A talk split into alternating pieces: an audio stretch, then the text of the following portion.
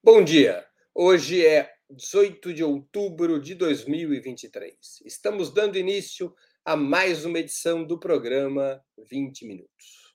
Talvez um dos debates mais frequentes e importantes dos nossos dias seja sobre a crise da democracia. Alguns países, incluindo o Brasil, passaram ou passam por experiências com governos abertamente ameaçadores da ordem constitucional mesmo quando não são capazes de fazer mudanças institucionais relevantes, esses governos de extrema direita criam um ambiente identificado como de confrontação e ódio, girando parte importante da opinião pública para uma posição antidemocrática, às vezes com a cumplicidade de militares, como ocorreu no governo Bolsonaro.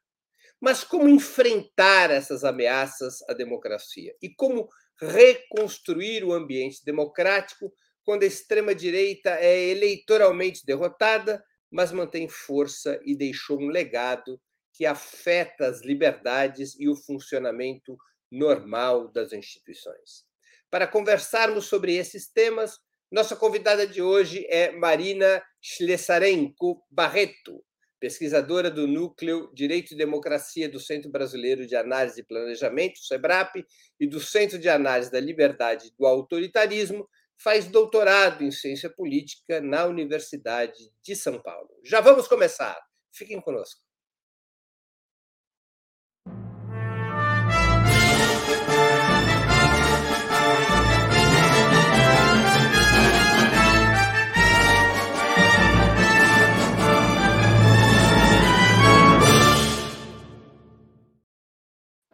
Bom dia, Marina. Muito obrigado por aceitar nosso convite. Uma honra ter sua presença no 20 Minutos.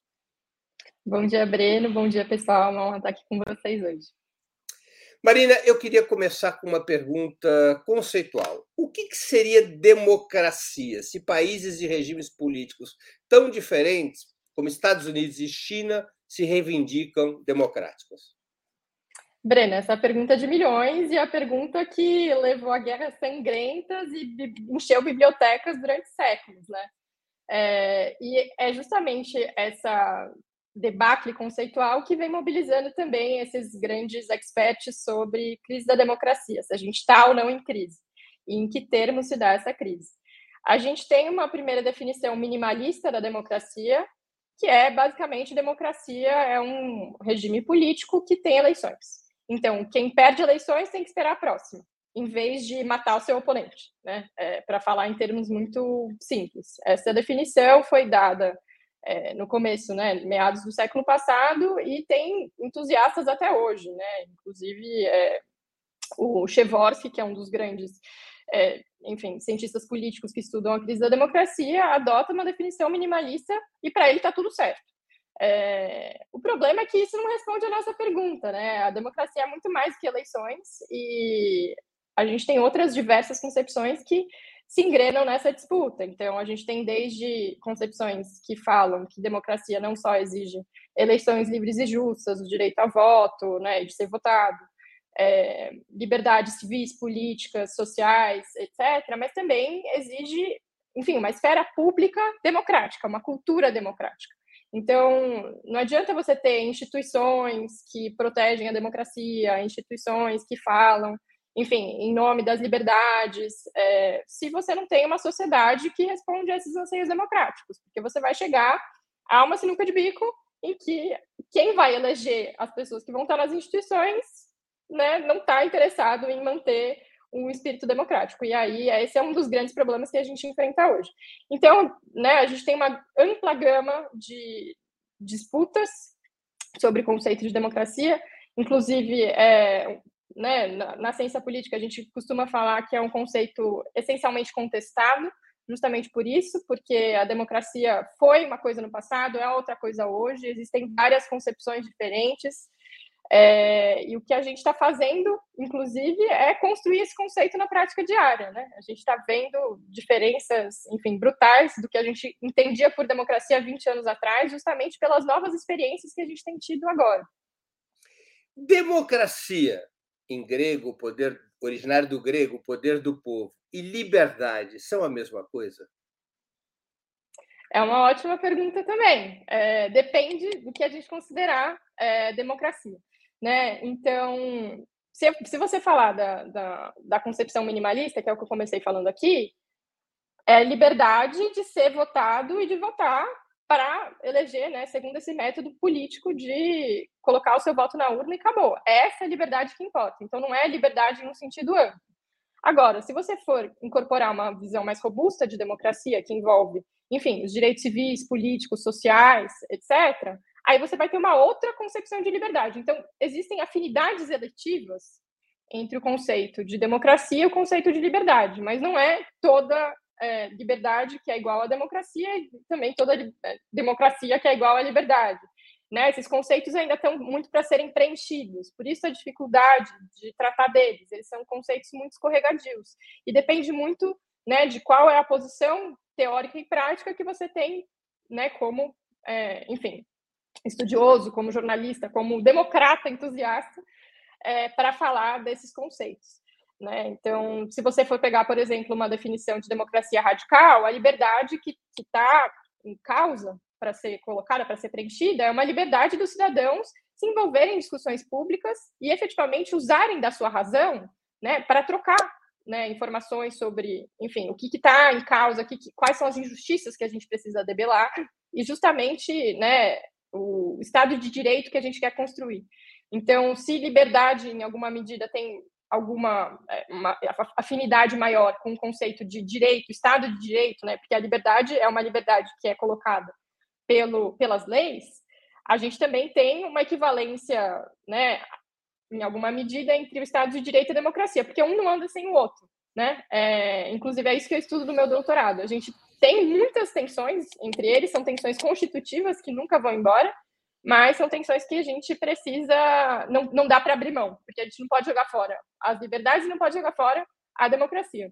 Justamente, é, se a gente parar para pensar como a extrema-direita vem manipulando o conceito de liberdade em nome da democracia, essas tensões ficam mais evidentes. Daí a dificuldade toda da gente tratar desses conceitos tão escorregadios. Marília, num debate em 1968, o dirigente comunista e importantíssimo intelectual italiano Pietro Ingrao fez o seguinte comentário num debate sobre a Revolução Cubana e sobre a experiência socialista. Ele disse, ele disse o seguinte: é, que nos países anglo-saxônicos, ele se referia a Estados Unidos e Reino Unido, havia mais liberdade do que em qualquer outros países do mundo, mas menos democracia, porque a participação do povo nas decisões era muito menor. E ele dizia sobre a Revolução Cubana e as outras experiências socialistas. Ali, nesses países, a liberdade é ainda menor do que, por exemplo, na Europa Ocidental, para não falar dos Estados Unidos e Reino Unido. Mas a democracia nesses países seria maior porque a participação do povo organizado nas decisões seria muito superior do que nos países capitalistas. O que, você acha dessa opinião?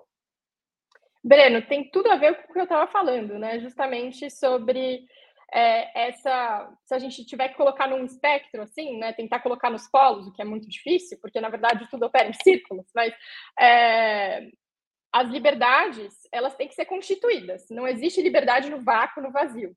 Então, o papel do Estado de Direito, né, da, da, das constituições, das assembleias constituintes que vão fazer né, as constituições e do Congresso que vai fazer as leis, é justamente estabelecer essas liberdades, como que essas liberdades vão operar no mundo. É, só que esse processo é um processo muito tenso e justamente pode aniquilar a voltagem democrática. Né? Se ele não for feito com a devida transparência, se ele não for feito justamente com a participação popular, é um processo, inclusive, autoritário. Tem todo o potencial para é, tirar a liberdade, no fim das contas, que ele tanto quer estabelecer. Então, é, e esse é o papel de, dos juristas nessa grande tensão, né, também. Eu sou formada em direito e é, a gente costuma falar no direito que a gente não estuda democracia.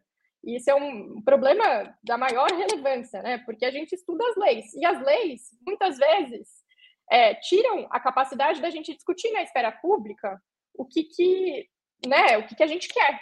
Então, se por um lado você assegura nas leis as liberdades, você é, congela também o potencial de discussão se você não tem uma sociedade que está engajada em participar, que está engajada em questionar e está engajada em falar para o poder público o que, que ela quer. Daí a relevância das manifestações, dos protestos e de movimentos sociais, inclusive, falarem né, em termos jurídicos quais são as suas demandas. O problema é que nem tudo é, é, isso, né? não são polos. Então, esses mesmos movimentos que podem ser altamente democráticos por reivindicarem é, a democratização da, da consolidação das liberdades em leis, eles podem ser antidemocráticos se eles a depender das demandas. E é o que a gente vê justamente o que a extrema-direita vem fazendo com maior primor. Tanto a disputa nas redes sociais, na comunicação pública, quanto nas ruas, que foi o que a gente experienciou nesses últimos quatro anos aqui no Brasil, mas acontece mundo afora, no Partido Republicano, a gente está vendo agora essa, essa discussão, enfim, né, tem as eleições na Argentina, que, que vai eleger um novo né, presidente no domingo. Então, é, essa é a, a grande discussão. Eu diria que pode ser, né, faz todo sentido que é, as liberdades possam tirar a voltagem democrática, mas essa não é a, a, intenção, né, é justamente o oposto. E para que é, as liberdades e a democracia caminhem juntas, a gente precisa ter essa cultura democrática, a gente precisa ter as pessoas realmente é, engajadas na democracia, porque a democracia só se faz assim, né? Não é como a gente estava falando no começo, não adianta você ter instituições que se propõem a ser o bastião da democracia ou é, como o ministro Barroso fala no STF, né, a vanguarda iluminista. Não adianta você ter isso se você não tem cidadãos que efetivamente querem a democracia.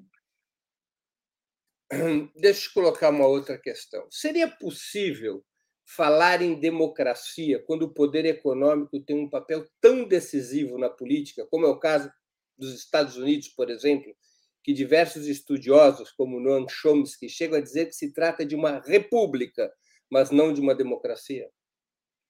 Também é uma questão que é muito debatida na teoria política, né? Qual que é, quais são as possibilidades de conciliação entre capitalismo e democracia?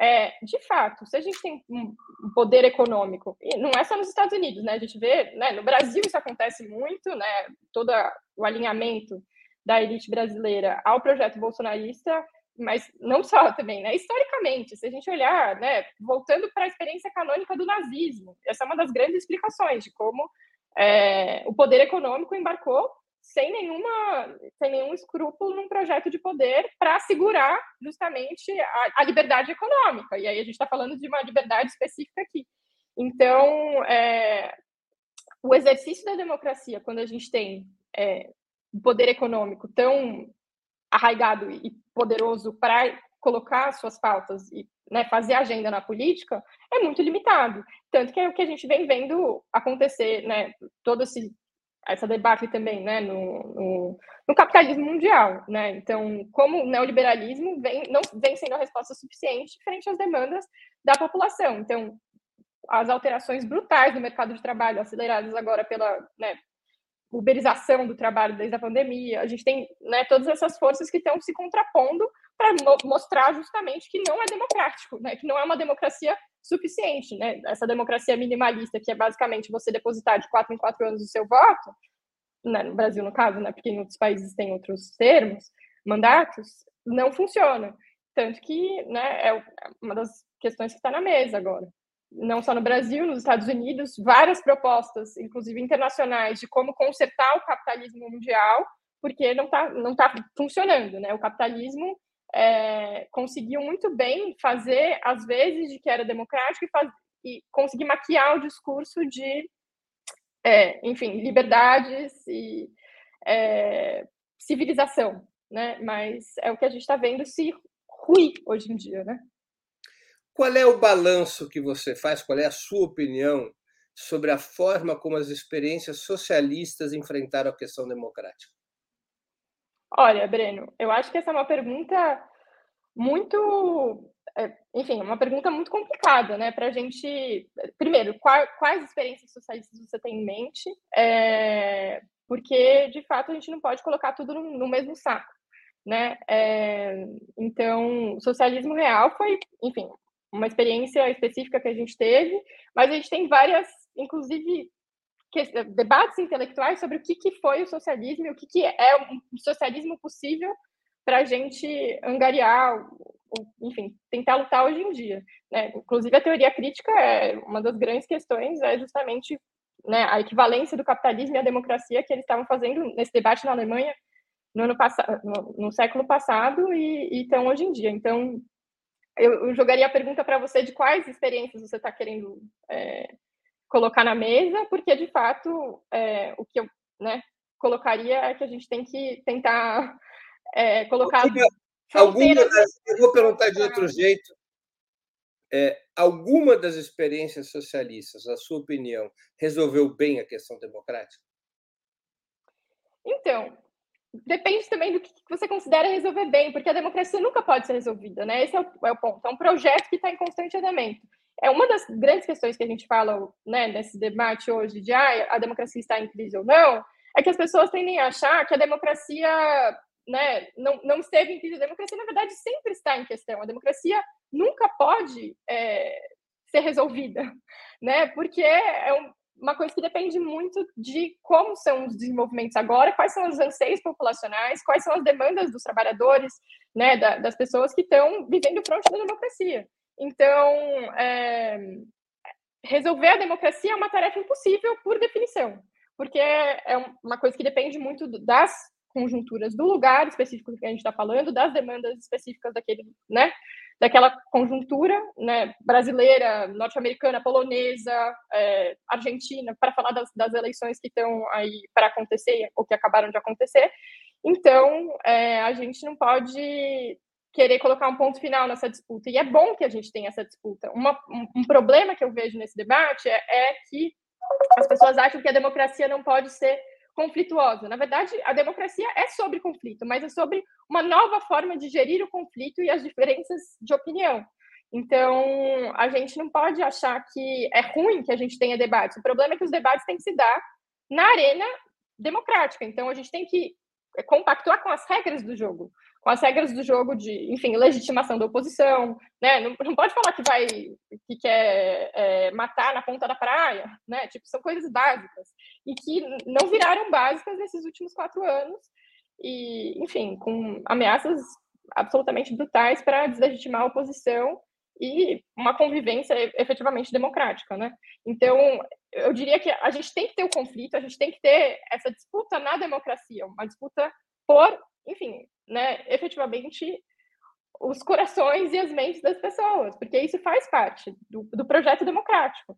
Toda essa questão que a gente vem enfrentando de resolver né, esse espólio do, do governo Bolsonaro é justamente sobre isso, por exemplo. Né? Como a gente vai levar é, uma população que efetivamente estava acreditando num projeto bolsonarista a, ao campo democrático. A gente não pode só olhar, deslegitimar e falar, não, tá todo mundo, todo mundo que votou no Bolsonaro é fascista. Isso é essencializar uma coisa que não é essencializável, assim, né? As pessoas mudam de opiniões. A gente tem, é, a gente teve uma disputa muito forte da extrema direita por emplacar o seu projeto político. E essa extrema direita vem perdendo força, né, por, enfim, uma série de movimentos institucionais e civis, mas ela ainda está muito viva, mais que viva e, e atuante e é o que a gente precisa fazer, né? A gente não precisa, a gente não tem como e nunca vai resolver a democracia, nenhum governo ou movimento que, que fosse resolveu a questão democrática, porque a questão democrática é insolúvel. A gente tem que construí-la diariamente, é uma disputa que a gente faz, né, nos mais diversos âmbitos da nossa vida, desde o trabalho até as relações de consumo, de família, de, enfim, é, eu diria em tudo. O presidente Lula tem razão quando diz que a democracia é relativa? Então, é, essa, acho que foi, essa foi uma frase das várias né, que o Lula deu recentemente que não, não foram muito felizes, né, no sentido de que é, o que, que ele quer dizer com democracia relativa. Né? Então, é, mais do que relativa ou absoluta, a democracia é um, uma construção que a gente vê se dar ou não se dá justamente em diversos países. Então, é, com conjunturas muito diversas. É claro que a gente pode falar que experiências são mais ou menos democráticas. Um erro que, inclusive, a gente tem que fazer autocrítica, a gente que está na academia fazer autocrítica, é que, por muito tempo, a ciência política considerou que a democracia era uma resposta de sim ou não. Um binarismo, então, se é ou não democrático. inclusive, existem até hoje né, cientistas que, políticos que falam sobre isso, né, tentam colocar numa caixinha, e isso é muito errado, porque a gente vê que né, existem, a gente pode estar em um governo democrático que atua de forma não democrática, que faz medidas absolutamente antidemocráticas. Então, existem enclaves antidemocráticos no Estado brasileiro muito antes, é, muito antes de, de, de, Bolsonaro, que se né, pioraram, inclusive, né, todas as questões da, do militarismo, das polícias, nunca foram democráticos de verdade. Então, é, falar em termos absolutos realmente não funciona. Daí porque faz sentido falar numa relatividade, mas também é uma frase infeliz porque traz muitas é, dificuldades de manejo né, da, da forma correta, que é a gente nunca pode simplificar uma discussão. Infelizmente, as discussões são muito complexas, a gente precisa é, mostrar a complexidade do que a gente está em vista, né? Que são fenômenos absolutamente diferentes, que não podem ser só colocados na caixinha de democrático ou não democrático, é uma democracia ou é uma autocracia e acabou, né? Muito mais, muito pelo contrário, existe, existe um espectro, né? De mais ou menos democrático dentro de um regime democrático ou mais ou menos democrático em um regime autocrático. Porque também em regime, em ditaduras, a gente tem tentativas de aclamação popular justamente para dar um viés de legitimidade. Então, é, mais do que colocar nesses polos, eu falaria do círculo de novo, que a gente tem que é, entender as coisas mais nuançadas. Depois da Segunda Guerra Mundial, a democracia liberal se expandiu e se consolidou no Ocidente, até mesmo com o fim das ditaduras militares latino-americanas nos anos 80 do Sim. século passado. O que, que teria provocado, na sua avaliação, o crescimento nos últimos anos de uma corrente, como muitos chamam, iliberal, antidemocrática? Por que, que a tendência se reverteu de expansão da democracia liberal para retração? Então, essa é uma pergunta também muito relevante para esses estudos da crise da democracia. E existem várias disputa sobre o que, que efetivamente aconteceu, né? Como chegamos aqui, como isso pôde acontecer.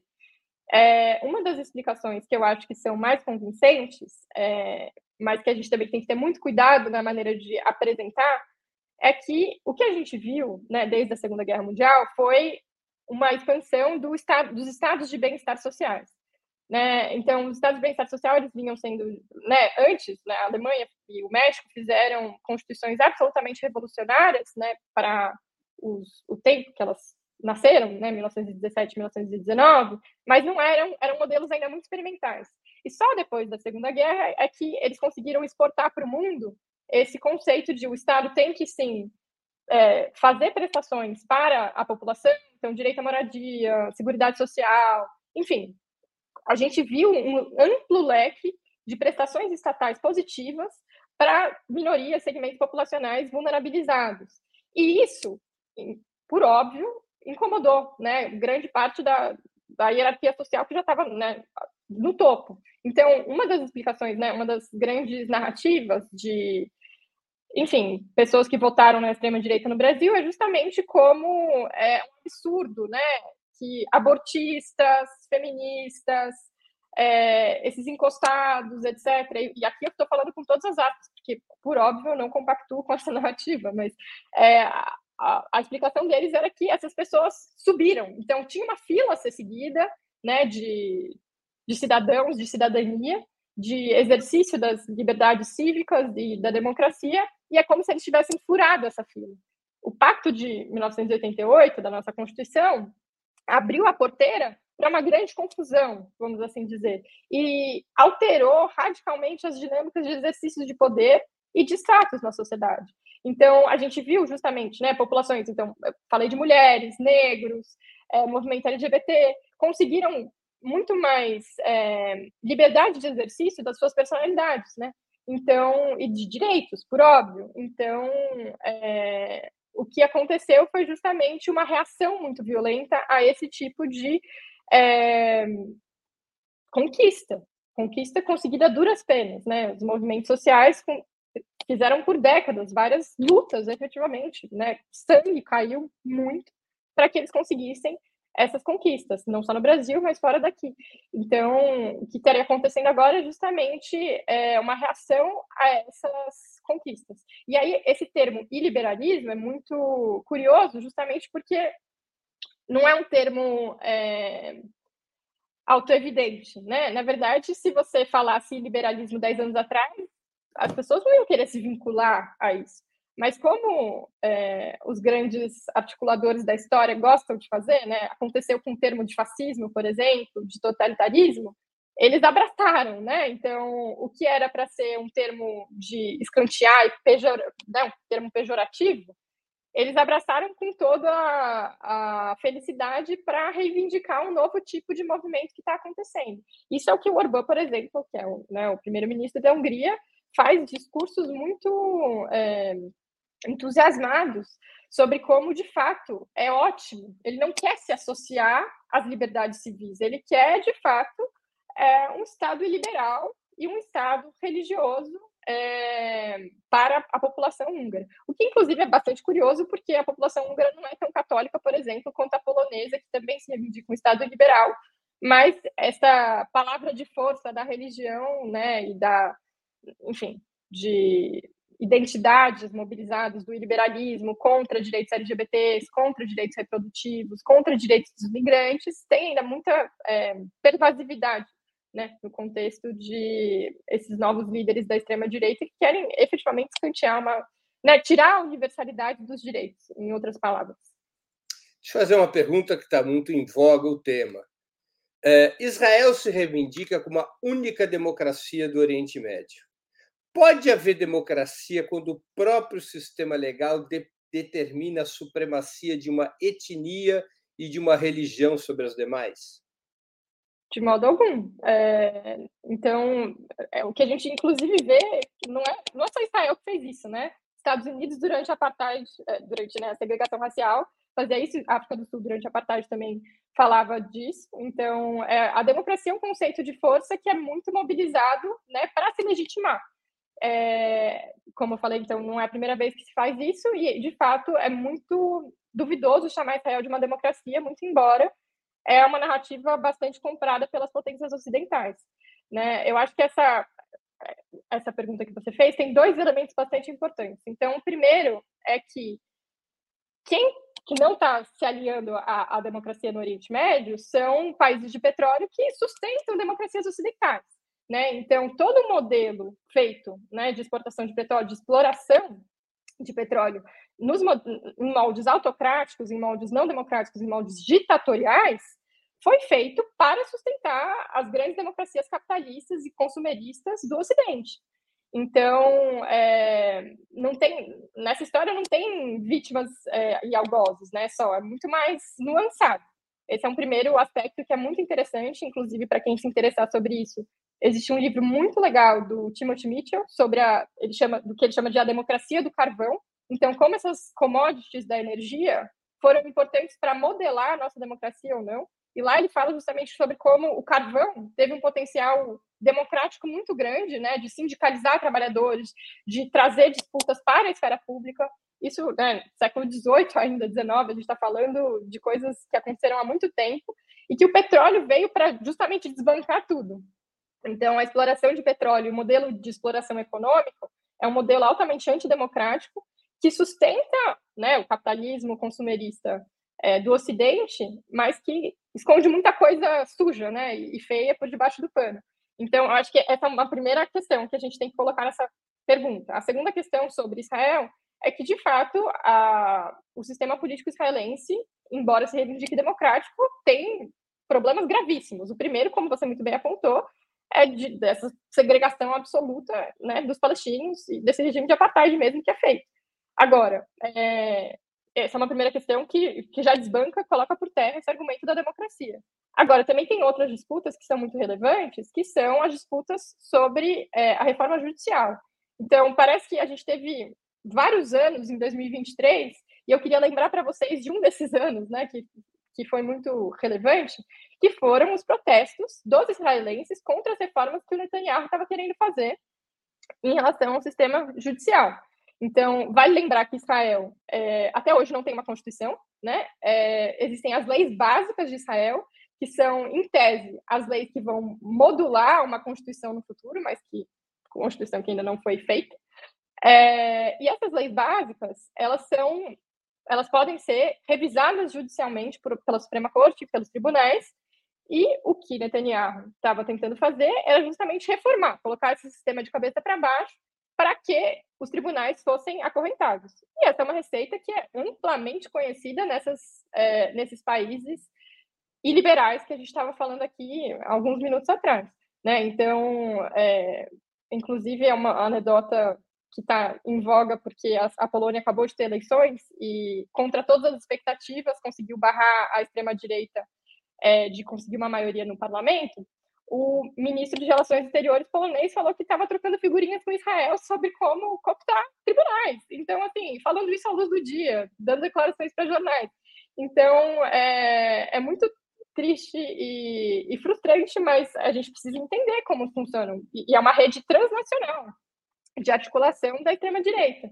Né? É, acho que uma outra estratégia que é bastante lamentável, que a, a literatura, os experts de crise da democracia hoje é, tem feito é, primeiro, né, tem muitos que negam a crise justamente porque Bolsonaro não foi reeleito, Trump não foi reeleito, ignoram que a democracia é muito mais que eleições, né? Mas fora isso, o que eles fazem é tentar colocar as singularidades dos processos, né, só como se fossem excepcionalidades. E esquecem que existe um caldo comum, e existe uma rede de comunicação gigantesca né, Eduardo Bolsonaro e Jair, o próprio Jair, estavam na CIPEC dos Estados Unidos, que é uma das grandes conferências conservadoras, é, em março desse ano, dando declarações de como eles precisariam se unir contra a grande, o grande plano da esquerda mundial. Né? A CIPEC no, na Hungria, juntando todo mundo também para falar sobre como é, casais não monogâmicos têm que ir para o inferno. Então, assim, é, é uma rede que. E a Rússia, a Rússia tem um papel importantíssimo também na formação e articulação de redes, né? Um processo de autocratização muito mais antigo e que fez fóruns mundiais bastante relevantes. O Congresso Mundial de Famílias, por exemplo, surgiu em 1997 com dois russos e um norte-americano, e hoje, enfim, acontece é, vastamente propagando a, a sanha de enfim, direitos reprodutivos são ideologia satânica, umas coisas assim, é, de cai o queixo, né, do século XXI. Mas, é, então, acho que é muito importante também conectar isso com fenômenos de rede mesmo, né, para elucidar que as coisas não acontecem no vazio, né, as coisas, os movimentos se articulam, nacional, doméstica e internacionalmente, e por isso a gente precisa estar muito atento, né, e, e conectado mesmo com essas narrativas que vêm sendo propagadas.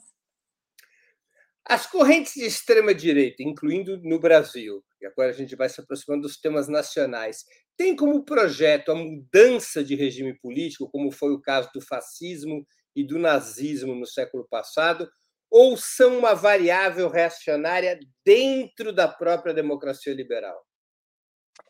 Então, eles começam com é, a tentativa de entrar no sistema, né? O grande discurso propagado deles é que eles são outsiders, né? Bolsonaro 2018 foi justamente isso.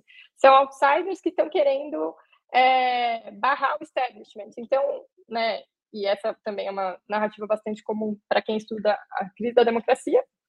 O que eles fazem é erodir por dentro, né? Corroer por dentro o sistema democrático para justamente chegar numa coisa que a gente já conhece do passado mas já conhece em termos também, né? Porque é claro que o modo de exercício autoritário hoje em dia é muito diferente do que a gente via no século passado, com toda né, a propagação da esfera digital. A gente não precisa de controle porta a porta a gente tem redes sociais, a gente tem sistemas de espionagem. Israel, inclusive, exporta para o mundo, exportou para o Brasil o sistema de espionagem, para a Hungria, para a Polônia, para a Índia.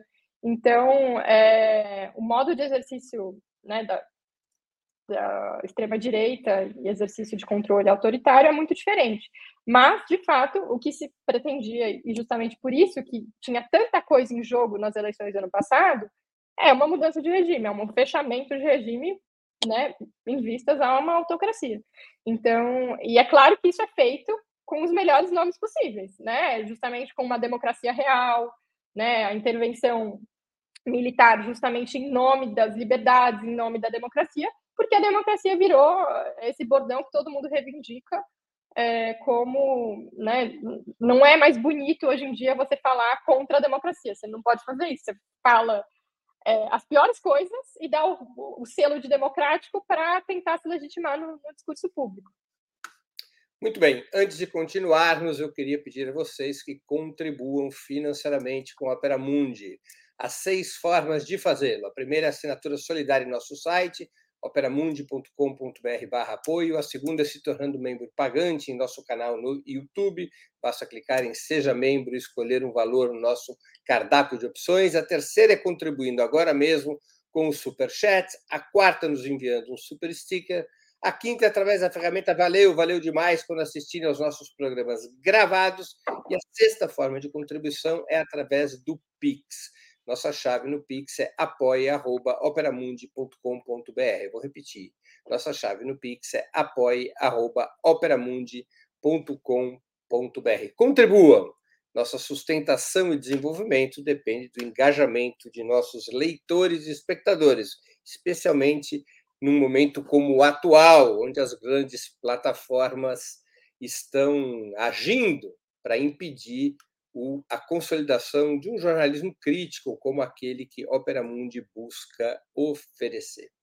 Marina, o governo Jair Bolsonaro teria provocado, de algum modo, a quebra do regime político da Sexta República, aquele regime político desenhado pela Constituição de 88, é, a ponto desse regime precisar ser reconstruído, como está na, no slogan do próprio governo, União e Reconstrução?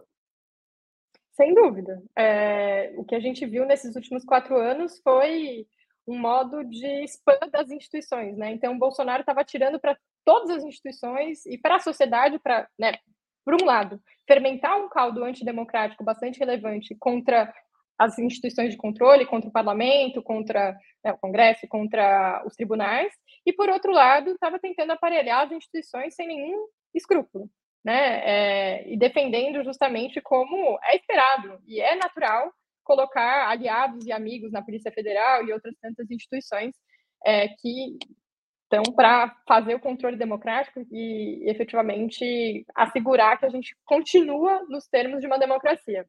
Então, sem dúvidas, o que o, o governo Bolsonaro fez foi esse ataque multifrontal, é, em nome da democracia, óbvio. E eu trabalho, como você falou, no Laut, e lá a gente tem, aí fazendo merchan aqui, se você me permitir, a gente tem uma plataforma de monitoramento desses atos. Então, entre 2019 e 2022, sem, sem número né, de, de ações antidemocráticas a gente viu se propagarem. E a gente tem lá categorizadas né, de acordo com o que saía na imprensa e apuração de veículos especializados também no, nos tribunais, quais foram os atos e por que, que eles foram antidemocráticos, né? Instigar, basicamente, a erosão de mecanismos de controle, é, a deslegitimação da oposição e a criação de inimigos, é, afronta a direitos de minorias, né, o militarismo, a violência. Então, lá a gente tem essa, essa plataforma chama Agenda de Emergência, se vocês quiserem observar, e lá a gente comprova por A mais B que efetivamente, né, mais de, a gente tem, sei lá, 2 mil atos catalogados, e isso ainda é, um, claro, uma expectativa baixa, né, porque é muito difícil efetivamente catalogar tudo, tudo é muito, mas a gente foi lá tentando categorizar para a gente não perder mesmo essa memória, né? porque foram muitas coisas. Então, a cada dia, bom, Breno, você muito mais que eu sabe como a agenda do dia era mudada né, a queima-roupa, porque uma nova crise institucional se, se desvelava, porque Bolsonaro falou no cercadinho do Alvorada alguma besteira para os seus apoiadores. Então, é, as nossas agendas foram totalmente sequestradas em nome de um projeto personalista e autoritário. É, isso não tem dúvida alguma. E lá a gente tenta manter essa memória viva de alguma maneira, porque é muito difícil é, lembrar mesmo. E essa é uma tática que foi feita, né? Tanto que é, vários desses decretos de armas, por exemplo, né?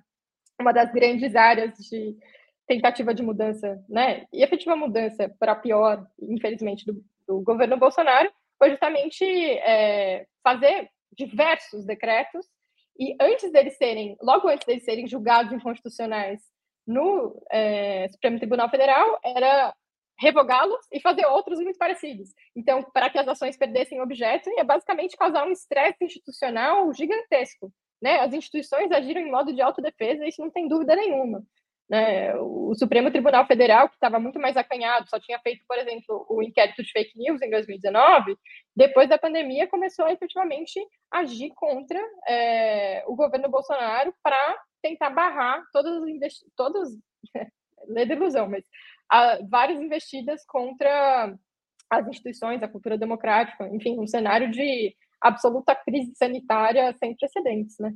Então, é, e eu falei aqui do, do, Supremo Tribunal Federal, mas no Congresso também teve várias, é, várias dificuldades do governo até conseguir fazer o abraço com o Centrão e o acordo com Lira, e, enfim, todos termos, sacramentados nos termos do orçamento secreto, e governar com um pouco mais de tranquilidade. Mas aí agora a gente também está enfrentando todas as dificuldades disso, né? De como a presidência da, da Câmara é, foi assumindo funções absolutamente extraordinárias para quem olhasse para o Brasil 10 anos atrás e olha para o Brasil hoje, não vai acreditar, né? Porque, de fato, a prática institucional mudou muito. É, começou com Cunha, e aí Rodrigo Maia fez vários outros passos, e Arthur Lira chamou a festa, né? Com safadão e com tudo. Para, de fato, mudar as atribuições institucionais e angariar muito mais poder e status dentro da arquitetura dos poderes.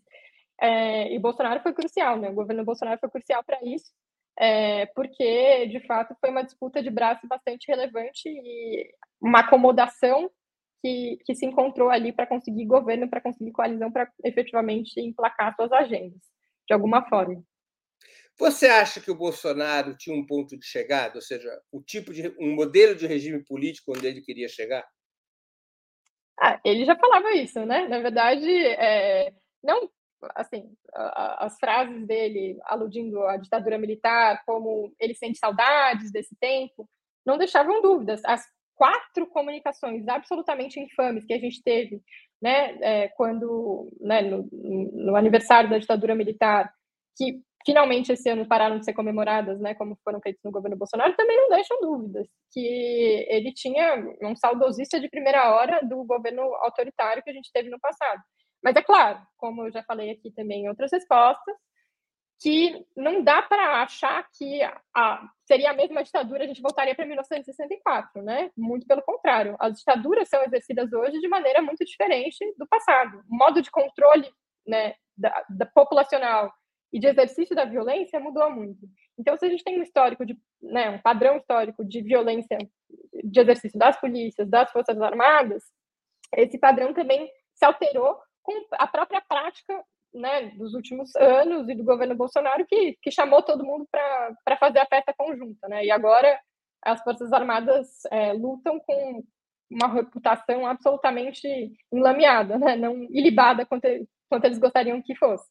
É, então, de fato, a gente teve alusões é, sem nenhum problema. Né? Bolsonaro é, fez essas grandes, grandes elogios à ditadura, é, que seria exercida de outro jeito, porque, de fato, o modo de é, consolidação de uma ditadura hoje é muito diferente de antes. Então, ele foi né, eleito, e era, era um dos grandes bordões dele para legitimar o seu projeto de poder, é, que ele recebeu a aclamação popular, então, que o povo brasileiro é, foi o grande responsável por ele estar ali, e que ninguém tiraria ele dali, nem Deus, né, só a morte, só Deus ou a morte tirariam do cargo, é, também dos grandes bordões que ele falava nos, nas passeatas, motocicletas, comícios dele.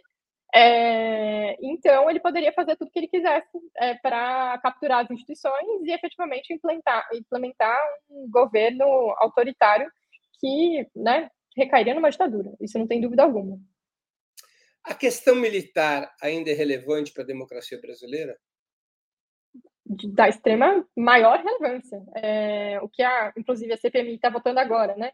O relatório final do 8 de janeiro, é, justamente como foi difícil. Ali eu acho que foi uma ilustração cabal de como a gente tem uma dificuldade muito grande de lidar com a questão dos militares. Já era difícil antes de Bolsonaro, muito difícil. Bolsonaro abriu a porteira e misturou né, numa grande geleia geral, o, os militares no exercício do poder executivo. Então, agora, para eles, eles querem se distanciar, porque eles querem, né, os, enfim, os militares democráticos, entre aspas, querem se distanciar, porque foi uma, né, um grande, uma grande bomba reputacional, mas é muito difícil, né? E o que eu estava falando da, da comissão parlamentar de inquérito do 8 de janeiro foi justamente a gente viu um Arthur Maia, né, o presidente, tentando colocar panos quentes e não atender as, aos anseios de chamar os militares, que é a Elisiane Gama, né, a relatora que está apresentando o relatório agora, final, né, para ser votado. É, ela apresentou ontem, está sendo votado agora.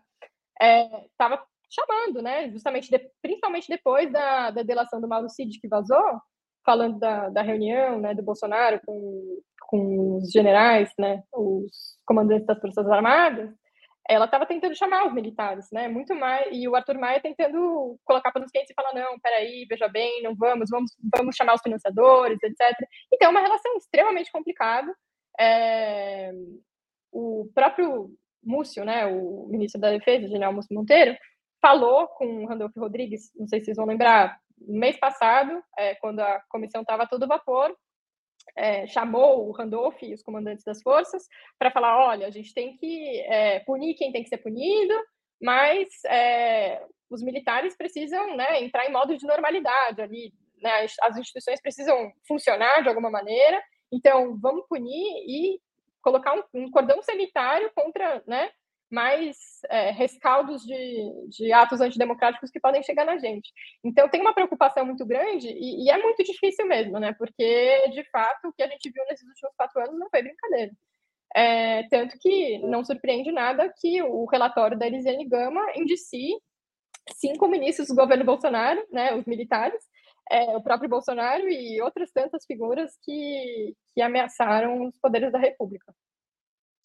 O artigo 142 da Constituição Federal, que abre espaço, define a função dos militares não só como defensores é, da soberania nacional, mas também da lei, da ordem das instituições. Esse artigo é um aleijão que atrapalha a democracia brasileira? É importante mudá-lo? Sim, é, é uma ótima questão, porque de fato é um artigo com que a gente vem se debatendo, em especial nos últimos quatro anos, e foi o, o bastião usado, empunhado né, por, por Bolsonaro e, e a horda bolsonarista é, para legitimar um governo militar. É, é um artigo que vale, vale fazer essa recapitulação em termos de América Latina, se a gente olhar para as outras constituições, é um artigo absolutamente heterodoxo, é, que de fato atribui é, um poder sem precedentes né, para nessa relação entre o, o presidente e as forças armadas e mudar o artigo 142 faz todo sentido nesse cômputo democrático. Agora, é uma das batalhas que a gente tem que travar, né? Porque a Constituição é, é um documento que é um documento extremamente relevante, né? A gente acabou de, inclusive, comemorar os 35 anos de Constituição Federal, mas é, a gente tem que lidar com toda uma cultura, como a gente estava falando aqui desde o começo dessa conversa, uma cultura que precisa se estabelecer democrática, uma cultura de, de quartéis que não é compatível com a democracia, né? Que vem se exercendo desde a redemocratização, desde antes, né? Então, é, tem todo um, um legado autoritário é, que a gente precisa lidar e que é muito difícil, sempre foi muito difícil na história brasileira e que o 142 é apenas uma dessas grandes questões, né? Então, é, de fato, relevante, mas não suficiente.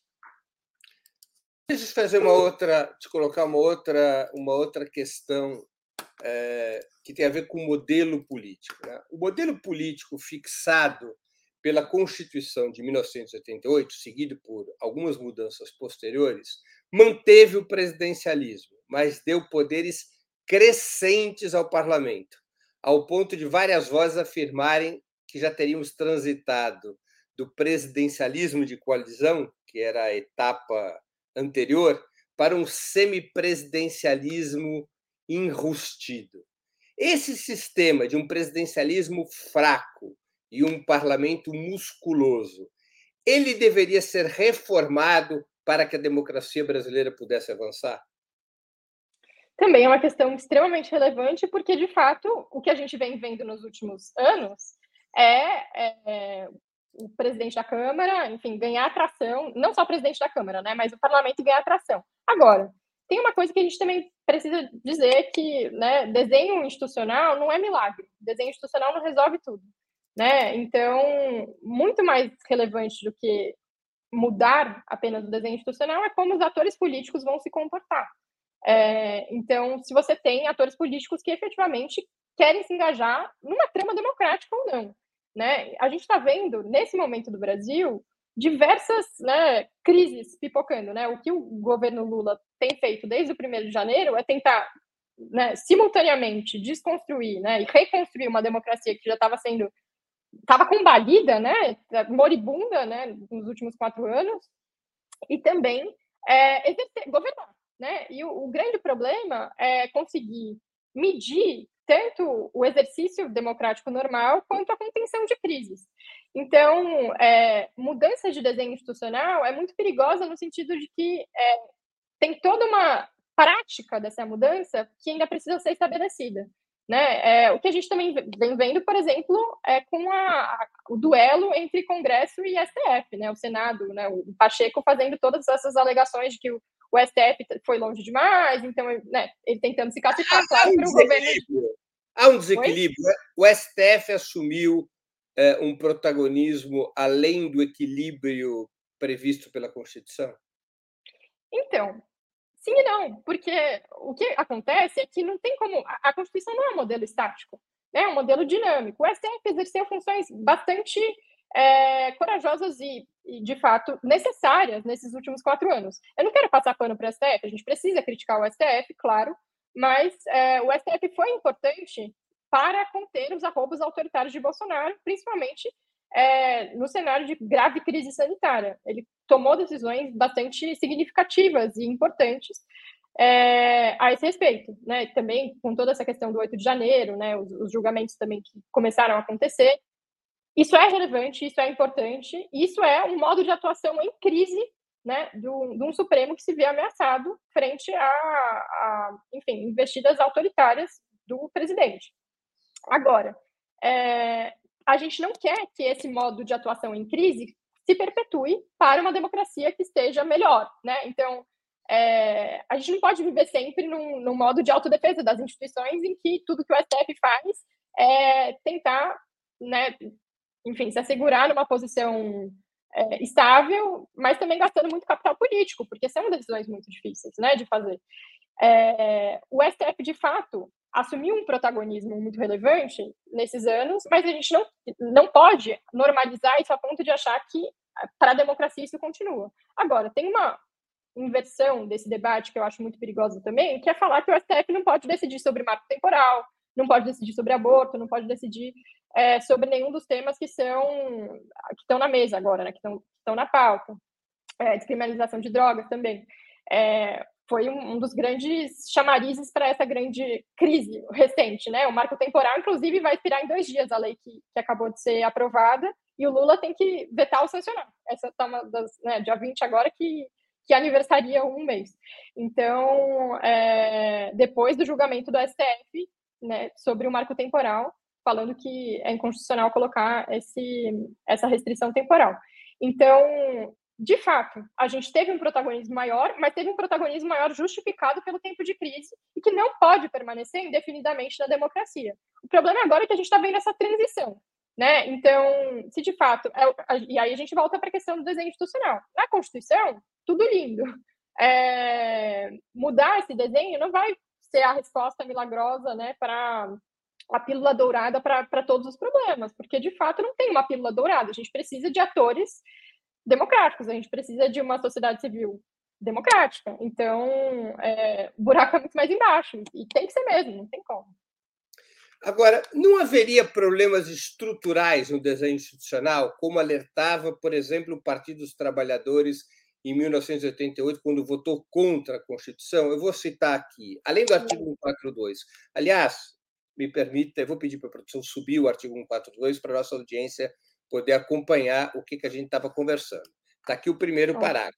As Forças Armadas, constituídas pela Marinha, pelo Exército e pela Aeronáutica, são instituições nacionais permanentes e regulares, organizadas com base na hierarquia e na disciplina, sob a autoridade suprema do presidente da República e destinam-se à defesa da pátria. Até aí, todas as constituições do mundo, quando definem Forças Armadas, chegam até aí. Aí vem o seguinte: destinam-se à defesa da pátria, a garantia dos poderes constitucionais e, por iniciativa de qualquer desses, da lei e da ordem. Isso aqui é o trecho que foi aprovado em 88 por pressão dos militares, à época por pressão direta do ministro do Exército, do José Sarney.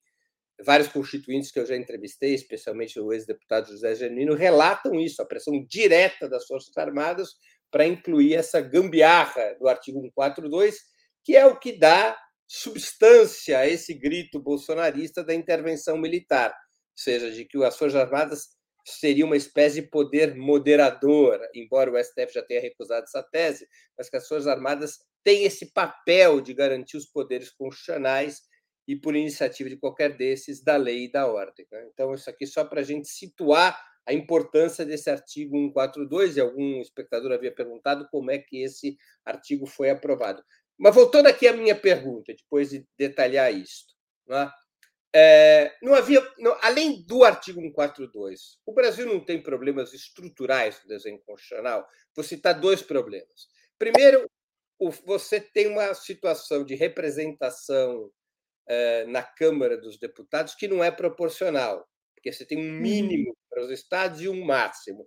Então, é, aqui em São Paulo, você precisa, se a minha memória não me traz, 130 mil votos para eleger um uhum. deputado. No Acre, você consegue fazê-lo com 18 mil. Tá? Então, seria um problema. Segundo problema, o imenso poder do Senado, em que todos os estados, não importa o tamanho da população, elegem três senadores e o Senado ele é uma casa legisladora e não, e não uma função simbólica ou de casa revisora como em outros países. O terceiro problema, o presidente da República, embora sejamos um país presidencialista, só o Congresso pode convocar plebiscitos e referendos. O, presidente da República não pode convocar plebiscitos para que o povo decida alguma questão contenciosa entre o presidente e o parlamento. Esses problemas não são estruturais do desenho constitucional? Breno, sem dúvidas. E eu adicionaria outros problemas também. Nomeação de PGR, por exemplo, que a gente está tá, tá mais que na pauta também do dia, né? A Eliseta Ramos está aí com a PGR interina, depois do desgostoso Aras, e está tá no período de teste para ver se, se vai sobreviver ou não. É, então, nomeação de PGR, é, Ministério Público. Então, a gente tem várias questões de desenho institucional que, de fato, são problemáticas. Isso que você falou do Congresso, da formação do Congresso, é extremamente relevante. Não é um problema que acontece só no Brasil também, isso também tem a ver com como é, mudou né, a transição demográfica dos países. Então, de fato, piorou muito né, é, a representação. Já tinha um problema genético, vamos assim dizer, e esse problema piorou muito nos últimos anos. É, e, e, é uma questão que, de fato, faz todo sentido a gente lutar contra né, e apontar os problemas. É, agora, a gente tem, por exemplo, uma mini reforma eleitoral da mesa do dia. E a mini reforma faz o quê? Fala que não, que, que coalizões, que mandato coletivo tem que ser proibido. Então, é, o problema também é muito de foco, né? A gente tem que pressionar por essas mudanças que são importantes, mas também entender que essas mudanças é, são apenas poucos elementos, né? Não, não vão resolver o problema todo, são elementos que precisam ser resolvidos, mas que também não vão resolver. Então, né, o problema não é mandato coletivo, muito pelo contrário, o problema é essa gritante é, desproporção para eleger deputados, senadores, né? Então, é, o problema é a nomeação de PGR, o problema é como, enfim, funciona o Ministério Público ou não, polícias. Então, a gente tem várias questões que precisam ser debatidas, mas que é, não estão sendo debatidas e outras coisas que, que são positivas, né? Estão na pauta do dia.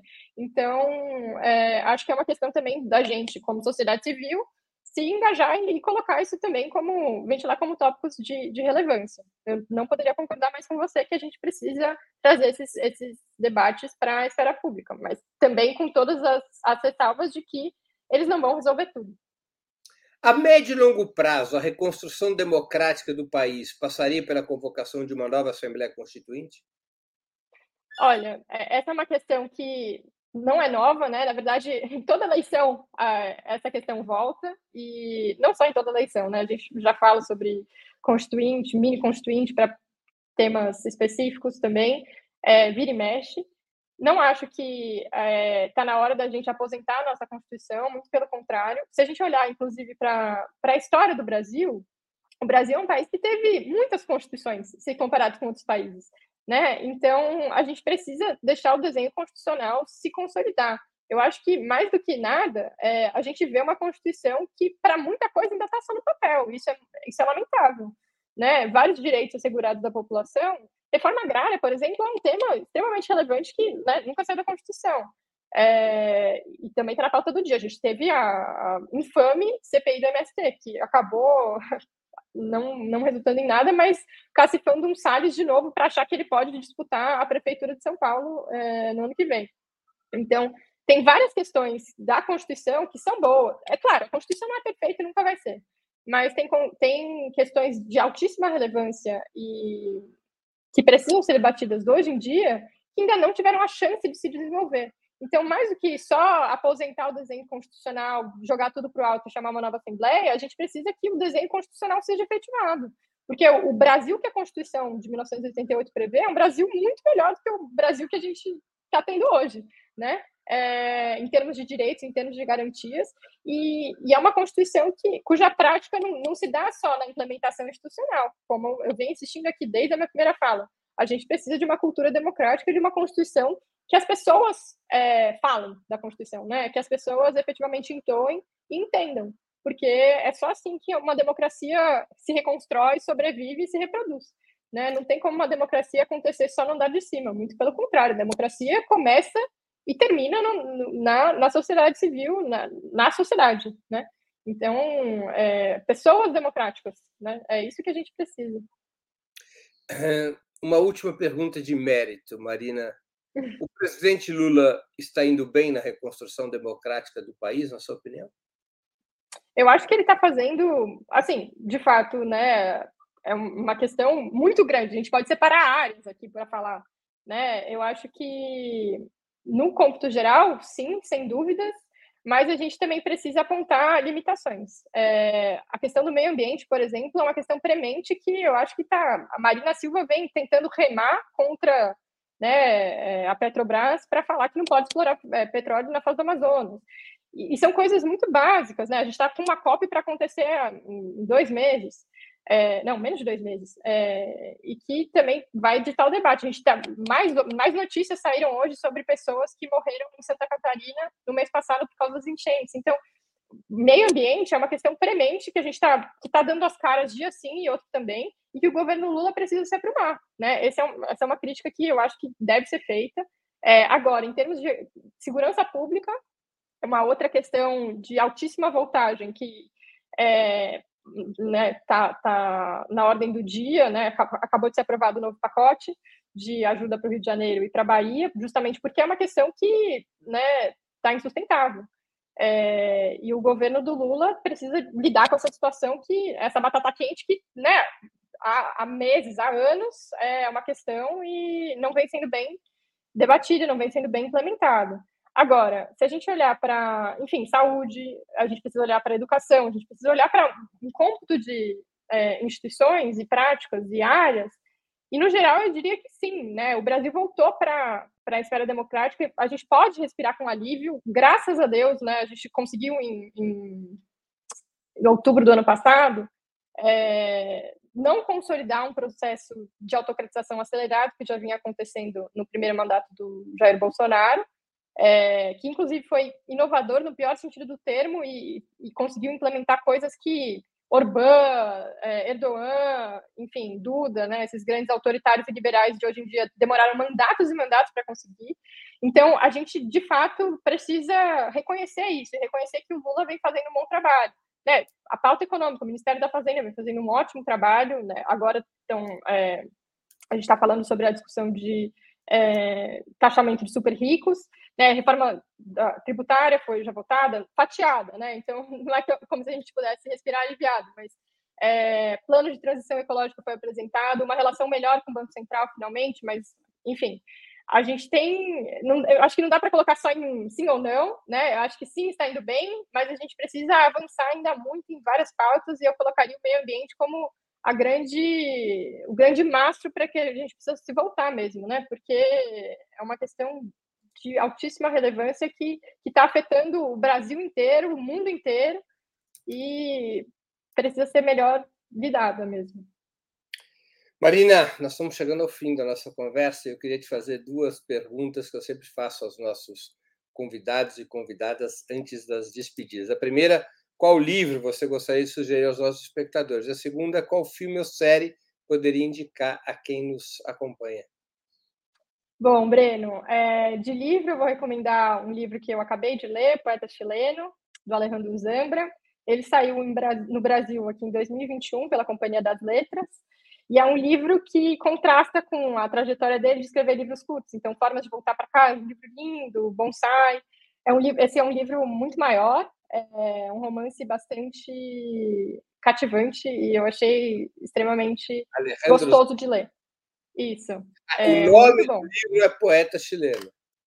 É, e é um livro que também fala muito sobre escrita. Então, para quem nos escuta e para quem nos vê, né, que gosta de escrever, eu acho que é um livro que é, ajuda a se encontrar nessa medida. Eu achei muito divertido e foi um acalanto, assim, uma leitura gostosa em tempos tão bicudos. Filme e série. E de filme, eu vou sugerir um filme que já, já passou da, da, da grande discussão, mas que me cativou muito esse ano, que foi Tudo em Todo Lugar ao mesmo tempo.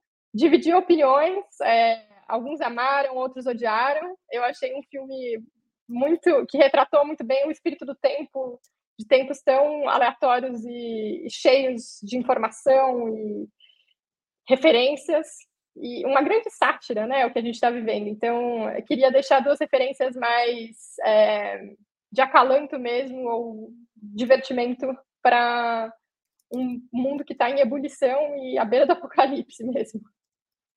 E alguma série?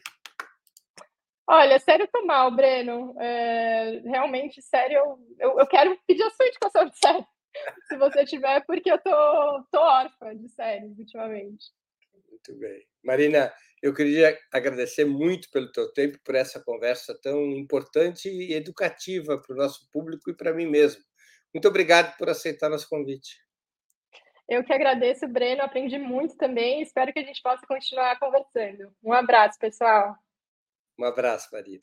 Também agradeço a todos e todas que assistiram esse programa, em especial aqueles e aquelas que puderam fazer contribuições financeiras ao nosso site e ao canal de Ópera Mundi no YouTube. Sem vocês, nosso trabalho não seria possível e não faria sentido.